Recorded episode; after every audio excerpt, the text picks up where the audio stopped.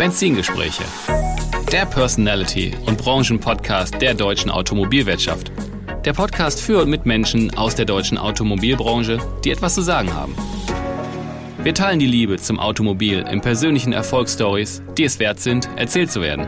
Es geht um neue und verschiedene Blickwinkel auf die Autobranche und persönliche Meinungen zukünftiger Geschäftsmodelle und Mobilitätskonzepte. Vom prüfenden Blick in den Rückspiegel bis zur spannenden Aussicht mit Fernlicht in die mobile Zukunft. Ich bin Tim Klötzing, Experte der deutschen Autobranche, Online-Marketing-Spezialist, Unternehmercoach und Agenturinhaber.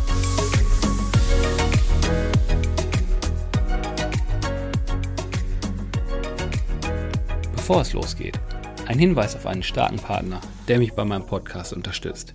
Jareto. Bei Jareto können Autohändler in Deutschland Absatzfinanzierungs- und Leasingangebote von mehr als zehn Finanzdienstleistern auf einen Blick vergleichen, anfragen und abschließen. Und das alles mit nur einem Login.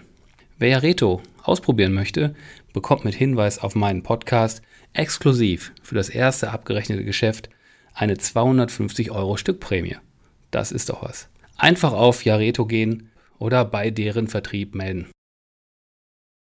Herzlich willkommen zurück bei meinem Podcast Benzingespräche. Und ja, heute muss ich mir ein bisschen mehr Mühe geben als eh schon, weil zu Gast habe ich heute den Fachjournalist des Jahres 2019. Er er nickt auch schon anerkennt oder ne, ausgezeichnet nickt er. ähm, ausgezeichnet von der deutschen Fachpresse. Herzlich willkommen, Christoph Seierlein. Hallo Tim, vielen Dank für die Einladung. Ja, cool, Mensch.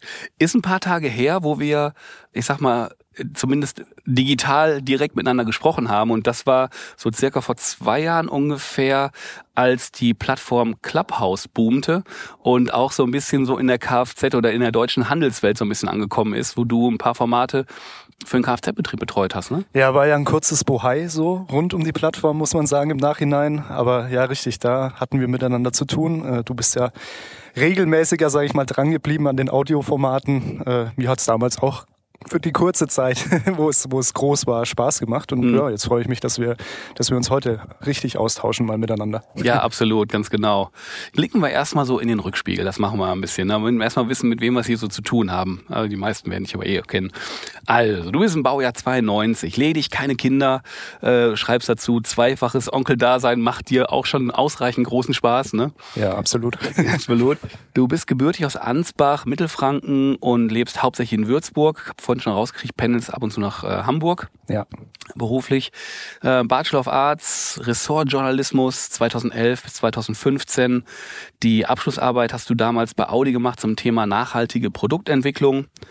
Dann Veranstaltungsmanagement und Öffentlichkeitsarbeit beim Freistaat Bayern 2015, auch interessant im Lebenslauf. Waren Auslandsstationen, also nicht in München, in, in Brüssel damals bei der ah. EU. Einfach um nochmal ein bisschen Auslandserfahrung auch zu sammeln, ja. Ah, interessant.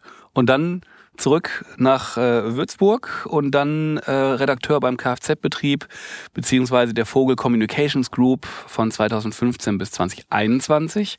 Und da hast du verschiedene Schwerpunkte betreut. Newsdesk, Entwicklung von neuen Formaten, da gehörte dann Clubhouse so ein bisschen vielleicht zu. Richtig, ja. Und äh, ja, Fachredakteur für Next Mobility. Und ja, jetzt äh, seit Mai 2022 bist du Redakteur Mobilität beim Manager Magazin und da pendelst du nach Hamburg? Ja, so, wenn sich's ergibt, ja. Ich, Im Normalfall bin ich so zweimal im Monat äh, mhm. für ein paar Tage in Hamburg oben. Mhm. Ist immer wieder schön, auch äh, ja, das Redaktionsleben mitzubekommen, wo es jetzt wieder möglich ist, so mehr nach Corona. Mhm.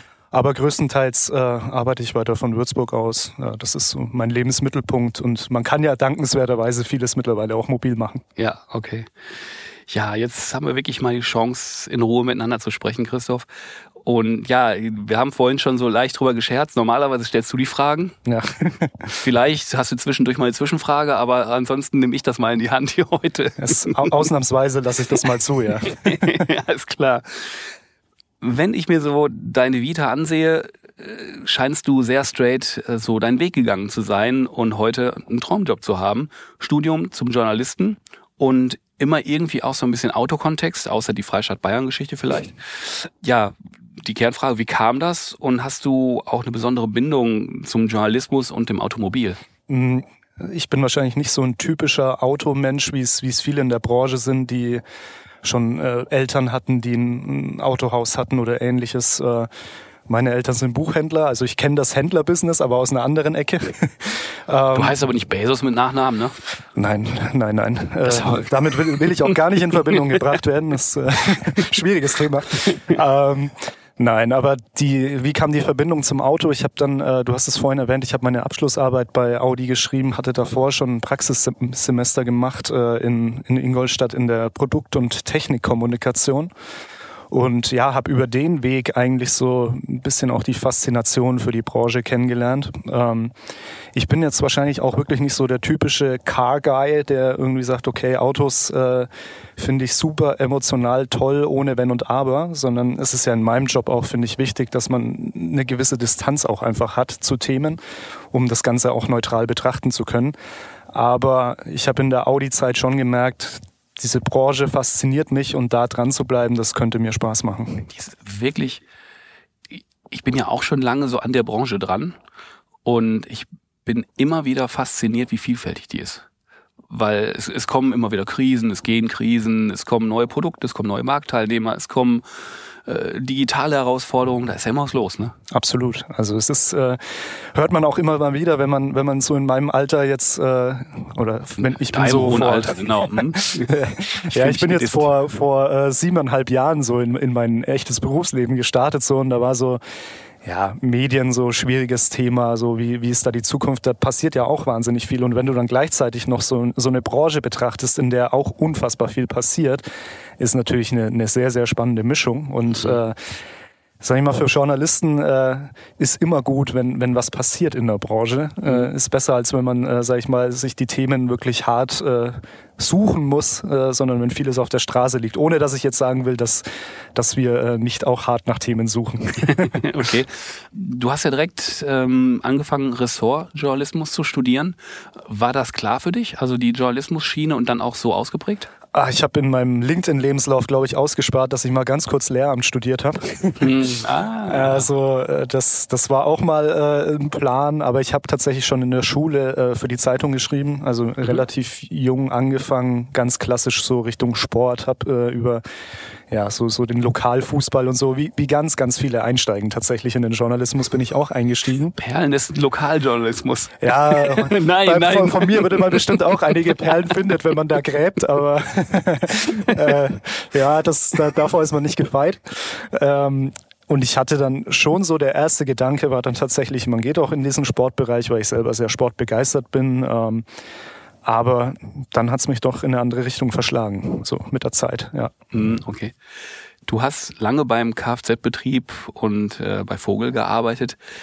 Wie war denn deine Zeit da so? Ähm, was hast du da mitnehmen können? Gab es besondere Highlights? Du bist ja da in der Tätigkeit ja dann wirklich nah an den Handel rangekommen, ne? Ja, es war für mich eine äh, ne, ne super schöne Zeit, muss ich sagen. Also ich habe äh, ganz, ganz viel lernen können. Das ist ja ein erster richtiger Job, ist immer irgendwie was Besonderes. Es kann total daneben gehen, es kann aber auch einfach passen. Und ich glaube, wenn man dann so zurückschaut und da lange Jahre ja letztendlich war von 2015 Sommer bis äh, Anfang 2022 dann, ist ja, ist ja schon eine lange Zeit, ist vielleicht auch gar nicht mehr so gewöhnlich heutzutage, mhm. gerade auch im Medienbereich, Riesenfluktuation eigentlich normalerweise. Ja. Von daher habe ich da ganz, ganz, ganz viele tolle Erinnerungen auch an die Zeit und bin sehr dankbar, was mir da auch ermöglicht wurde. Highlights gab es, sage ich mal, jede Menge. Das, das Große hast du wahrscheinlich auch schon äh, erwähnt. 2019 dann äh, schon in sehr jungen Jahren mit, mit 26 damals äh, Fachjournalist des Jahres zu werden. Das war ja, für mich auch eine Hausnummer, muss ich, muss ich offen sagen, ja. Ja, 2019, da warst du quasi vier, fünf Jahre nach dem Studium, ne? Genau, ja, vier Jahre war das ungefähr danach. Krass. Ja. Okay, ähm, das ist direkt so die, die Überleitung. Super coole Auszeichnung, ganz platt gefragt. Meldet man sich dafür an? Werden die auf einen aufmerksam?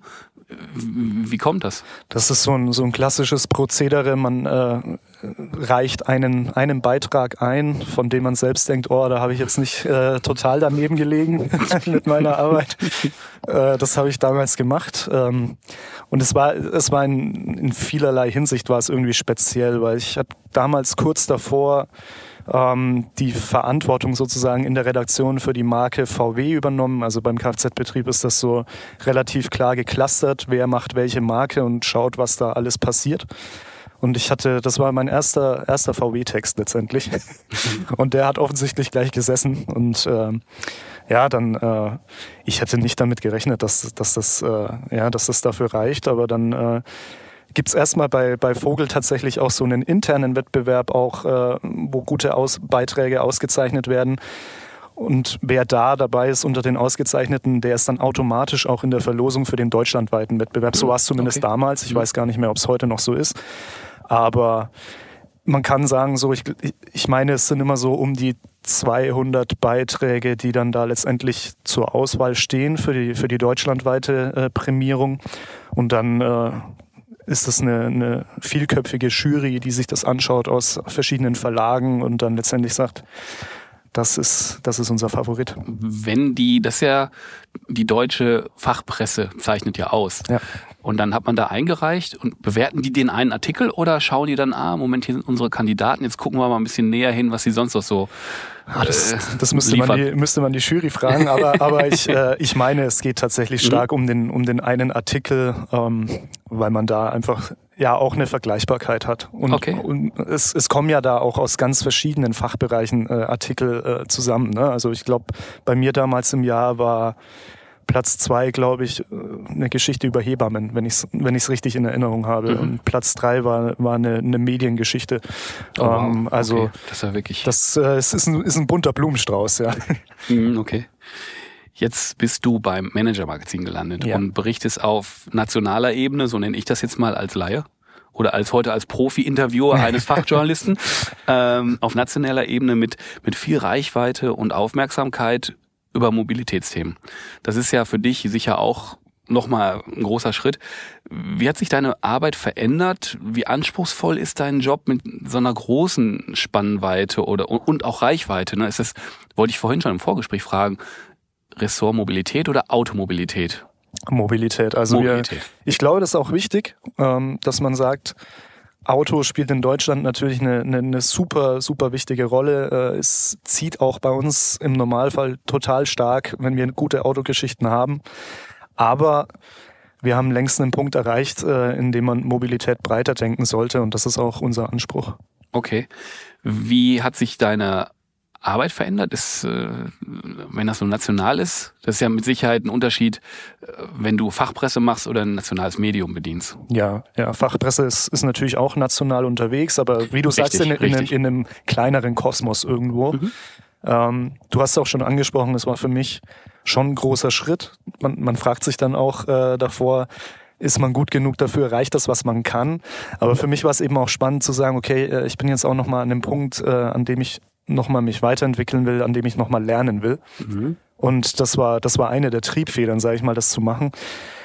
Die Arbeitsweise verändert sich eigentlich nicht allzu sehr, sage ich mal. Also es ist, äh, ich, ich war immer schon ein Typ, der gesagt hat, äh, es wird niemand jetzt äh, von vornherein geschont, äh, man sollte immer ohne Scheuklappen an Themen rangehen und man sollte dann auch äh, neutral und möglichst fair bewerten. Aber unsere Aufgabe ist es nicht hin, hinzugehen und zu sagen, wir sind jetzt äh, im Auftrag äh, oder wir, wir arbeiten nicht, um andere hochzuloben und auch nicht, um andere komplett niederzuschreiben, sondern wir müssen halt kritisch neutral Dinge betrachten. Und das ist vielleicht auch, sage ich mal, in der Publikumspresse, in der ich jetzt bin, noch mal stärker ausgeprägt als in der Fachpresse teilweise. Mhm. Und äh, dementsprechend war für mich so gesehen die Umstellung nicht, nicht so schwierig, aber es ist, es ist einfach spannend, nochmal mit äh, Leuten mit einem anderen Netzwerk zusammenzuarbeiten, auch mit, mit mehr Erfahrung noch, die, äh, ja, die mir einfach wahnsinnig viel nochmal beibringen können, wie man, wie man nochmal detaillierter reingeht, wo man die Schwerpunkte dann aussetzt, wo man dann auch wirklich sagt, da musst du noch tiefer reinkommen und da ist es gar nicht so wichtig so. Cool. Und das ist, das ist wirklich, äh, da lerne ich eigentlich jeden Tag dazu, ja. Das ist gut, ne? Absolut. Sich da weiterzuentwickeln mit, äh, das ist echt toll.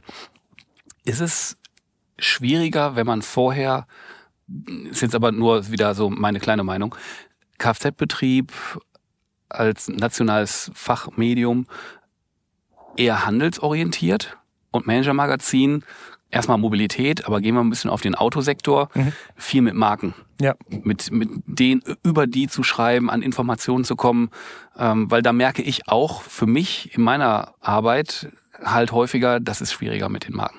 Ja, also definitiv ist es, ist es anders. Ähm, das Schöne ist aber auch, sage ich mal, dass in dieser Handelswelt gerade sehr, sehr viel passiert, was, was für, für ein Medium wie das Manager-Magazin auch spannend sein kann. Weil für uns ist immer so, Transformation, strategische Veränderungen ist, ist super interessant. Und äh, da würde ich Marken äh, oder Hersteller und, und Handel gar nicht so sehr trennen, weil da viele, viele Trends sich überlagern. Klar, du hast bei den Herstellern nochmal die, die andere Transformation in, in der Produktion und so und was da passiert und mehr Richtung Software und so. Aber im Handel ist auch Digitalisierung Megatrend, muss man ja, braucht man keinem zu erzählen so.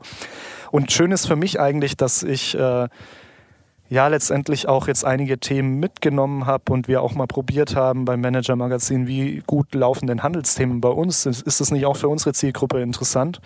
Und äh, da kann man immer mal wieder jetzt auch eine Spitze setzen und wir merken auch, die Aufmerksamkeit ist groß und das äh, mhm. zeigt auch, dass, dass diese Branche, hart die Handelsbranche, super interessant ist gerade. Mhm. Wo wir bei der Handelsbranche schon sind, mit Hinblick auf die letzten Jahre, in dem ja nur wirklich viel im Handel und auch um den Autohandel herum passiert ist. Wie, wenn ich dir die Frage stelle, wie geht's den Händlern? Was würdest du da antworten? Uh, das ist, äh, da, da, muss ich auch sehr pauschal, ne? was ich sage. Ich, ja. ich, glaub, ich glaube, ähm, da, das wird mir auch keiner übel nehmen, wenn, wenn ich das sage, dass Händler sehr gut jammern können. Das, das ist, glaube ich, äh, das ist, da lügt man, denke ich nicht.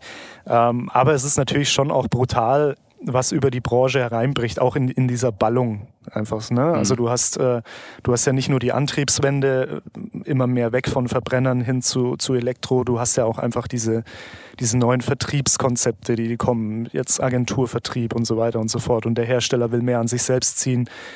Leute können einfacher ein Auto erwerben, als es noch vor zehn Jahren der Fall war.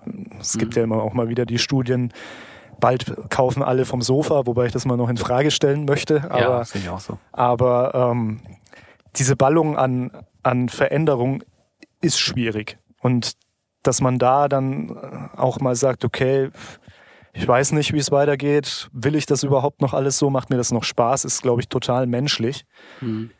Ich glaube aber auch, dass viele einschätzen können, insgesamt äh, ist jetzt das, das ganz große Unheil über die Branche noch nicht reingebrochen. Mhm. Die nächsten Jahre werden schwierig, glaube ich schon. Ähm, aber wer sich gut darauf vorbereitet hat, muss sich jetzt, glaube ich, auch nicht die, die Existenzsorgen machen. Mhm. Ja, sehe ich auch so. Und man hört ja trotzdem in den letzten zwei, drei Jahren immer wieder auch von, ich sag mal, von mittelgroßen, kleinen und sehr großen Händlern, dass sie auch Rekordjahre hatten. Ne? Absolut. Ja. Ne? Und von daher ist, die haben mit Sicherheit alle wirklich viele, viele Herausforderungen, ganz klar. Und dann kommt man auch schon mal ins Jammern, äh, ob der Vielzahl der Aufgaben. Ne? Okay. Ich möchte mit dir jetzt den Blick aus dem Rückspiegel raus, äh, fernlich anmachen, gucken wir so ein bisschen mal in die Zukunft. Fangen wir mit den Autohändlern an. Welche Chancen haben denn die Autohändler in den kommenden Jahren, so deiner Meinung nach? Siehst du da irgendwelche gewissen Punkte? Ja, ich glaube schon. Also wer, wer gut berät und wer, wer auch wirklich ähm, ja letztendlich merkt, dass, dass dieses, dieses Thema Beratung nicht am Abklingen ist, sondern eher wichtiger wird, der hat, glaube ich, schon sehr, sehr gute Chancen. Ähm, einfach da mit, mit all diesen Dingen, die gerade passieren, äh, eben auch Wechsel von, von Antrieben und so, ist, ist einfach ein großer Informationsbedarf auf Kundenseite da. Und ich glaube auch, dass es dass äh, ja die viel gescholtene Digitalisierung schon auch viele Chancen ermöglicht, ähm, besser an Kunden ranzukommen, auch mehr über Kunden zu wissen, äh, viel bessere Datenqualität zu erheben. Und wer das gut macht, wer das pflegt, der hat ja einen unglaublich großen Schatz irgendwo in der Hand. Natürlich machen das auch die Hersteller selber oder wollen es zumindest machen. Ähm, aber die Frage ist, ob sie es hinkriegen und wenn, ob der Handel nicht den Vorsprung hat, den er jetzt einfach nutzen muss. Hm. Ich glaube, der Handel ist sich häufig nicht bewusst, was er da hat. Würde ich, würde ich unterschreiben auch, ja. Hm. Absolut. Also, weil der Hersteller kennt den Kunden nicht. So, so, so gerne das würde, bisher kennt er ihn nicht. Und die Frage ist, wie schnell kann das gelingen, das zu drehen? Und da mhm. will ich schon ein großes Fragezeichen erstmal noch dahinter setzen, dass das, dass das schnell gelingen kann. Mhm. Ich habe in der letzten, in der, in der vorletzten Podcast-Ausgabe, wo ich mit dem Jörg von Steinecker gesprochen hatte, hatte ich auch an einer Stelle die Digitalstudie 2022 mhm. TÜV Nord, IFA und Autohaus genannt, wo ich halt interessant fand, dass äh, da habe ich auch mit dem Stefan Jetzt komme ich nicht auf den Namen. Stefan, nicht Stefan Reindl, sondern mit Benedikt Meyer. Ja. Der ist ja der Autor davon. Ja. So, jetzt haben wir's. Da fand ich es interessant, dass bei mehreren Kategorien, wo es so um die Touchpoints ging, mhm. immer auch das Autohaus noch sehr hoch auftauchte, mhm. auch wenn der Käufer nicht mehr so häufig wie früher kommt, mhm. aber dass den Leuten das Autohaus physisch dann doch wichtig ist, auch wenn die vielleicht auf der Couch den Kauf angebahnt haben. Mhm. Ja, also ich meine, man kann auch, wenn man wenn man jetzt äh, diese diese Phalanx-Hersteller, Händler noch um um Dritte erweitert, wenn man sich das anschaut, was im letzten Jahr passiert ist. Hier Kazoo kam mit Riesenbohai irgendwie auf den deutschen Markt. Jetzt sind sie nicht mehr da. Mhm. Auto 1 macht einen guten Job insgesamt. Also es ist äh, sehr respektabel auf jeden Fall, was sie tun. Aber mit mhm. Auto Hero verdienen sie auch bei weitem kein Geld. Und die Frage ist, äh, werden sie es jemals tun? Das große Vorbild von all diesen Playern, Kawana in den USA, ist äh, steht gerade richtig am Abgrund. Die schauen wirklich so, äh, sagen wir mal, in, ins Schwarze gerade so. Und das zeigt ja irgendwie auch, die Ideen sind, sind sicherlich nicht, nicht blöd und sicherlich äh, haben ihre Berechtigung, aber es schaut im Moment oder es sieht im Moment einfach noch so aus, dass nicht so viele darauf gewartet haben, auf solche Player. Und dass viele doch noch hm, sagen, okay. okay, wenn ich so ein großes Investment mache, wie es das Auto ist, dann habe ich vielleicht doch noch äh, irgendwie ein Interesse an einer, an einer gewissen Betreuung. Mhm. Und äh, kann sich verändern, klar, wenn man, wenn man dann weiterdenkt und sagt, okay, es wird halt wahrscheinlich alles mehr und mehr geleast oder, oder im Abo abgeschlossen und so, dann, dann schiebst du ja erstmal nicht so die großen Beträge von A nach B. Aber das sind dann trotzdem auch wieder Formen, die auch Beratung ermöglichen. Kein Mensch da draußen weiß, wie ein Autoabo funktioniert. So. Und, äh, Wenig, in der Tat, ja. Und äh, das klingt dann erstmal gut, all in und äh, du hast alles dabei. Aber dann hast du wieder die Frage, warum kostet das so viel? Und äh, ich weiß nicht, über, über reine Online-Wege das zu verargumentieren, ist, glaube ich, nicht, nicht so einfach. Absolut. Zoomen wir mal ein bisschen raus. Blick auf die Hersteller. Und wenn du da mal so abstrahierst, gibt es für den deutschen Markt seitens der Hersteller Megatrends? Ist jetzt ein Megatrend, ist ganz offen ja. und dann deutscher Markt, ne? Ja, es ist Glaskugel, aber ich glaube, der absolute Mega, was nicht mehr Glaskugel ist tatsächlich, ist äh, chinesische Marken, die jetzt gerade wirklich kommen mit Macht, die, die wirklich hier jetzt reindrängen. Es wurde ja auch schon viel berichtet darüber und äh, NIO ist jetzt da, BYD ist jetzt da und auch mit unterschiedlichen Ansätzen, was auch super interessant ist, meiner Meinung nach, dass mhm. da ja, dass da auch experimentiert wird und die auch selber teilweise sagen, wir müssen halt mal gucken, was für uns wie gut funktioniert. Aber mit, äh, mit dem Unterschied zu dem, was vor einem, einem Jahrzehnt in etwa, als, als die ersten, China, oder nicht die ersten, aber als es schon mal so eine kleine China-Welle gab, dass die Produkte gut sind und dass, äh, dass die sich nicht mehr verstecken müssen und dass sie natürlich einen exzellenten Zeitpunkt gewählt haben, so gesehen, dass wenige Autos verfügbar sind gerade mhm. immer noch. Richtig, ähm, ja. Die Händler, ja, seit, weiß nicht, über einem Jahr letztendlich äh, stöhnen, dass, dass sie kaum Autos zur Verfügung haben. Und das wird bei den chinesischen Marken nicht, nicht passieren. Die sind lieferfähig, äh, mhm. die haben ihre Lieferketten im Griff, haben auch alles in einer Hand so. Wenn man sich BYD anschaut, die bauen ja nicht nur die Elektroautos, die bauen auch die Batteriezellen und die Chips. Mhm. Und äh, dieses Gesamtpaket ist schon, schon sehr interessant. Und gleichzeitig, weil sie ja alle auch in die Elektro-Richtung drängen, hast du auf dem Markt einfach gerade wenig bezahlbare, bezahlbare Elektroautos. Das meiste ist immer noch im Premium-Bereich unterwegs. Klar, so NIO und so geht da auch rein. Aber ich bin mir sicher, dass zumindest einige der chinesischen Marken sehr schnell werden skalieren können mit bezahlbaren Autos. Und dann wird's richtig interessant, weil dann muss man sehen, was so ein VW dagegen halten kann zum Beispiel. Hm, okay. Ich habe eine Frage im Kopf, da muss ich ganz kurz aufholen, äh, ausholen. Und zwar geht es um, um Abos und Ownership. Und da habe ich vor kurzem auch eine, eine Studie gesehen, da ging es um die Gen Z. Mhm und ähm, wie so der Hang zur Individualmobilität, ich abstrahiere mhm. das auch mal mit Absicht, ist und dass das ja nach wie vor ähm, wünschenswert von denen ist. Und ich mhm. glaube halt, weil die Diskussion ist ja jedes Jahr immer irgendwie mit einem anderen Ergebnis irgendwie behaftet, ähm, je nachdem, wo die Umfrage gemacht wurde. Aber es gibt ja jetzt inzwischen auch Umfragen, die angeblich das gleichzeitig so abdecken. Ich glaube, ich habe den Eindruck, dass die jüngere Generation schon Lust an Individualmobilität hat aber vielleicht die Lust am Ownership, an dem teuren Ownership verloren hat und dass da möglicherweise die Brücke so ein, so ein Abo oder ich sag mal Leasing Light ist. Hm.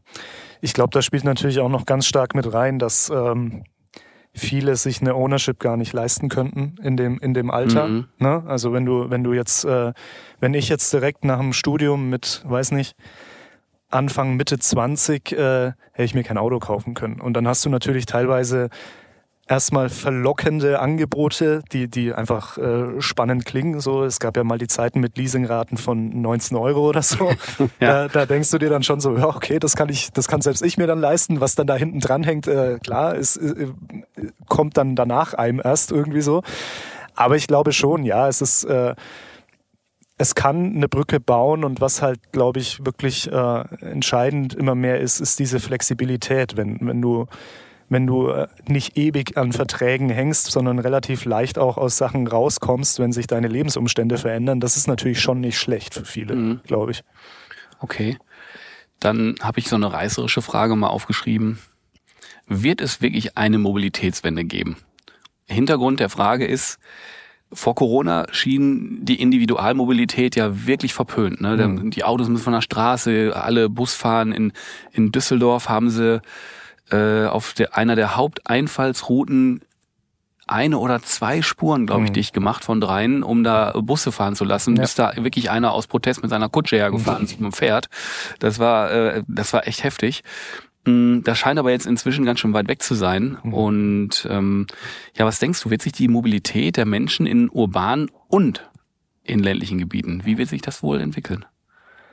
Oh, das ist auch wieder. Äh, ja. das, äh, da, also ich sag mal so, ich bin tatsächlich schon auch der Meinung, dass wir gerade in den Ballungszentren schauen müssen, dass wir ein bisschen weniger Automobilität haben. Weil ich meine, jeder, der in den in den Städten fährt, der weiß, das macht überhaupt keinen Spaß, wenn man, wenn man ehrlich ist, so.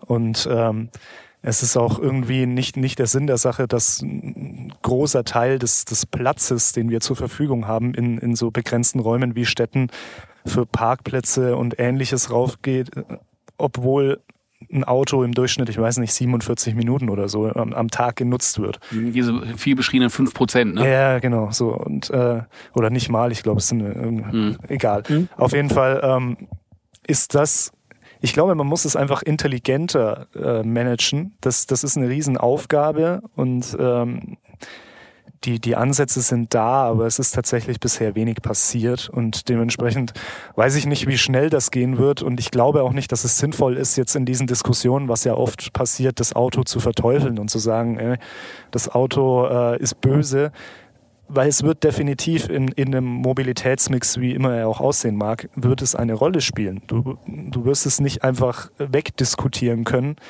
Gerade wenn wir dann auch, weil du meintest, Richtung Land schauen. Ja, also ich meine, ich bin auch in einer Kleinstadt aufgewachsen. Ähm, wenn man jetzt, wenn man jetzt, sage ich mal, äh, ein Verzichtskünstler ist, dann kriegt man es vielleicht hin da ohne Auto, ja. Und das wird sicherlich auch besser. Es gibt da mittlerweile auch Carsharing-Angebote und so weiter. Aber es ist schon super schwierig. Mhm. Und äh, da ist auch noch nicht viel passiert, glaube ich, in den, in den letzten Jahren. Also es wird immer wieder viel diskutiert, viel gesprochen, aber wenig gemacht bisher tatsächlich. Und äh, mhm. da bin ich gespannt, äh, ob, man, ob man da jetzt äh, irgendwann Tempo aufnimmt und ob man einfach auch eine Basis findet, wo man eben nicht nur schwarz-weiß diskutiert, so von alles mit Auto gegen gar nichts mit Auto. So, das ist, glaube mhm. ich, das ist nicht zielführend, meiner Meinung nach. Mhm. Mir geht auch gerade so ein Gedanke, Gedanke durch den Kopf, wenn man irgendwie ländlich du hast ein ländliches Gebiet, so wie jetzt die Situation ist, und da ist ein Händler und der sagt, so, ich mache jetzt hier äh, Carsharing und ich halte euch mobil. Mhm. Die meisten haben ja ein Auto und greifen auf das Angebot nicht zurück, ja. weil die wollen ja auch nicht auf das Auto verzichten. Ja. Wäre das jetzt ansatzweise so, dass das Auto neu wäre und da gibt es einen Händler im ländlichen Gebiet und der sagt, so, ich habe jetzt hier Auto-Abo oder, oder Carsharing, ich halte euch mobil und die Leute mhm. haben ganz selten vielleicht nur ein eigenes Auto, mhm. dann wird das sofort funktionieren. Ja, ich glaube auch, dass, dass man da halt einfach auch ganz klar den Leuten machen muss, was, was kostet es dich denn unterm Strich. Ne? Also auf mhm. dem Land äh, gibt's ja, sag ich mal, ich kenne die Statistik nicht, aber da hat da haben die wenigsten nur ein Auto, so als Haushalt, ne? Ja, ja, ja. Und äh, wenn man, wenn man da schon hingeht und sagt, okay, vielleicht brauchst du auf jeden Fall kein drittes und in vielen Fällen wahrscheinlich auch kein zweites, wenn, wenn ja. es halt ja, entsprechende ja, Angebote gäbe, die preislich attraktiv sind und die gleichzeitig aber halt auch verfügbar sind, weil das ist ja, das ist ja auch ein Thema. Ne? Also wenn viele, mhm. viele Carsharing-Angebote sind aus meiner Sicht nicht attraktiv, weil sie eben nicht um die Ecke verfügbar sind und dein eigenes Auto steht halt bei dir vor der Tür. So. Ja, richtig. Und äh, das, das ist ein, das ist ein Bequemlichkeitsthema letztendlich auch. So ist aus, aus Nachhaltigkeitsgründen äh, sicherlich irgendwo verwerflich so zu denken, aber es ist wieder super menschlich einfach irgendwo. Und mhm. äh, das, wenn man, wenn man das irgendwie gut organisiert bekommt, wenn man einfach so, sage ich mal, den großen Pool an Fahrzeugen, der, der verfügbar ist, besser miteinander vernetzt und sagt, hey, bevor mein Auto jetzt, äh, wie, wie gesagt, einfach ganz, ganz viele Stunden rumsteht, könnte es doch auch irgendwie bewegt werden und alle hätten irgendwie was davon. Aber das ist, das mhm. ist so eine, so eine große Perspektive, äh, mhm. äh, die schön wäre, aber ich weiß nicht, ob sie realistisch sein wird irgendwann. Ja, da gibt's ja auch den, den Ansatz von Link und Co. Ja. Ähm, da habe ich ganz lange die App schon und war dann natürlich enttäuscht äh, damals, äh, dass halt weit und breit kein Link und Co. Ja. verfügbar ist. Ja. Und äh, jetzt fährt in meiner Straße häufiger einer rum. Hm. Habe ich die App mal wieder aufgemacht aber der gibt sein Fahrzeug halt nicht frei. Ne? Das ist halt dann ja, so, das ist natürlich auch. Das ne, ist dann du, hast du ein schönes Konzept, äh, aber brauchst halt auch immer noch die Leute, die dann mitmachen. So. Wunsch trifft Wirklichkeit. Ja, den genau. deutschen Endverbraucher. Genau. Also das, das, das ist, das, das darf man, finde ich, ja auch nicht unterschätzen. Also was ich jetzt gerade beschrieben habe, klingt ja irgendwie schön zu sagen, hey, äh, ich gebe dann mein Auto gerne frei, aber wie viele machen es dann tatsächlich? Ja, das, so, das ne? machen also, nicht viele. Das ist ja auch ein Hygienefaktor und so weiter und so fort. Kriege ich dann mein Auto total vermüllt zurück, ist ja auch doof, ne? Oder, oder solche Geschichten. Ähm, von daher, da gibt es natürlich wahnsinnig viele Hürden und das macht so eine Mobilitätswende auch super schwierig. Ja, absolut. So, wir kommen jetzt schon zu den Abschlussfragen. Und äh, da habe ich mir angewöhnt, meinen Gästen so drei Stichworte um die Ohren zu hauen. Ja mit der Bitte um eine relativ spontane, äh, direkte Antwort, die nicht allzu lang ist. Ja. Das ist immer ganz interessant, was dabei rauskommt. Vielleicht ein bisschen Fokus auf, auf den Handel. Ähm, Digitalisierung. Das er ist, schweigt. Die, das ist die Frage. Stichpunkt Digitalisierung. Oh. Ja, es, die Digitalisierung ist, ist ein Buzzword. Ähm, ich glaube, man darf das nicht zu sehr irgendwie so als Insel betrachten, sondern das macht einfach alles aus. Es muss alles ineinandergreifen in Zukunft und äh, digitale Systeme sind dafür absolut äh, der Enabler, wie man in Neudeutsch sagt. Alles klar. Agenturvertrieb oder Agenturmodell. Da freue ich mich als äh, Journalist sehr stark darüber, dass äh, dieses Thema äh, sehr virulent gerade ist, weil es äh, ermöglicht wahnsinnig viele Geschichten. Da wird noch viel gestritten werden in nächster Zeit. Okay. Da habe ich meinem letzten Gast gefragt, ob er in dem Kontext da eine Chance für den Handel drin sieht. Ich weiß nicht, ob Chance das richtige Wort ist. Ich glaube, es ist äh, in, so gesehen natürlich nicht schlecht, dass einige Risiken wegbrechen, wenn es richtig umgesetzt wird. Aber die Chance weiß ich nicht, weil hm. du verlierst natürlich schon auch äh, gewisse Kontaktpunkte, du verlierst äh, die Hoheit über die Daten. Und deswegen so die, die große Chance, da viel auszugestalten, sehe ich bisher nicht tatsächlich. Okay. Und das dritte Stichwort, Antriebskonzepte. Ja, auch super spannend. Also ich, ich bin, ich, ich glaube nicht, dass es äh, auch wieder, wie, es viel diskutiert wird, totales Schwarz und Weiß gibt, alles Elektro oder gar nichts Elektro und äh, E-Fuels, Wasserstoff, was weiß ich. Ich glaube schon, dass die Batterie sehr stark dominieren wird in, in nächster Zeit, auch aus validen Gründen, was technisch, technische Aspekte angeht. Ähm, aber auch da, man muss, man muss wieder schauen, welches Nutzungskonzept, äh, wie ist das Nutzungsprofil auch äh, von, den, von denjenigen, die die Fahrzeuge bewegen. Und dementsprechend, es wird viel Richtung Elektro weitergehen, aber nicht alles. Mhm. So, meine, meine Klassiker-Abschlussfrage. Wann sitzt du das erste Mal in einem komplett autonomen Auto und wirklich einsteigen, Kommando geben, ich möchte da und dahin, Zeitung auf, Füße hoch, und auf nichts achten und nachher wieder aussteigen? Äh, ich glaube, es dauert nicht mehr so lange. Es gibt ja, sag ich mal, die, die Ankündigungen, dass es bis Ende des Jahrzehnts möglich sein soll. Das sehe ich noch nicht, aber es wird schneller gehen, als viele denken. So, ich lasse hier keinen ohne Zahl raus. März 2033. März 2033, ist okay. Ich, ich, wollte gerade sagen, du hast nur geschmunzelt. Ich wollte gerade meinen Hörern sagen, so, ihr müsstet jetzt sein Gesicht sehen, aber beste Antwort. Hast du da das, das genaue Datum noch? Nein, Quatsch. Na, na, nagel mich nicht drauf fest, aber es könnte der 27. werden. Alles klar. Ja, cool. Ähm, ja, Christoph, ganz lieben Dank, äh, dass ich die Chance hatte, mal dich zu interviewen und dass wir uns auch face to face äh, wirklich mal treffen konnten und äh, austauschen konnten. Ähm, das hat mir großen Spaß gemacht. Ich hoffe, dir auch auf der anderen Seite des, der Frage, des Fragezeichens. Das war absolut ungewöhnlich für mich, aber es hat, hat Spaß gemacht. Vielen Schön. Dank für die Einladung und äh, ja, das äh, ist eine super Erfahrung für mich auch mal. Und ich, ich hoffe, dass ich jetzt in Zukunft wieder öfter die Fragen selber stelle, aber äh, so als Abwechslung äh, super gut für mich. Sehr schön. Ja, du machst ja keinen Podcast, deswegen komme ich ja ungeschoren aus der Nummer raus und äh, muss ja nicht zu dir ja, kommen. Ich, ich, ich mache nur ein Newsletter tatsächlich, je, jeden Donnerstag beim Manager Magazin. ja, du hast aber immer echt fantastischen Content. Ich sehe das Danke. ja immer und ähm, ist immer hochinteressant. Da machst du wirklich einen guten Job. Kann Vielen ich Dank. nur nochmal so geben. Vielen Dank, das geht auch an äh, meine Kolleginnen und Kollegen vor allem. Ja, unbedingt, raus. dem Team. dem Team. Jetzt habe ich aber leider nur die Chance, dich halt ne, hier. Ja, damit sind wir mit dem Podcast für heute am Ende. Und ja, wie gesagt, hat ganz viel Spaß gemacht. Dankeschön, deine Richtung. Und dann würde ich sagen, verabschieden wir uns. Ciao, macht's gut da draußen und bis bald. Bis bald. Hat mich gefreut. Tschüss. Ciao.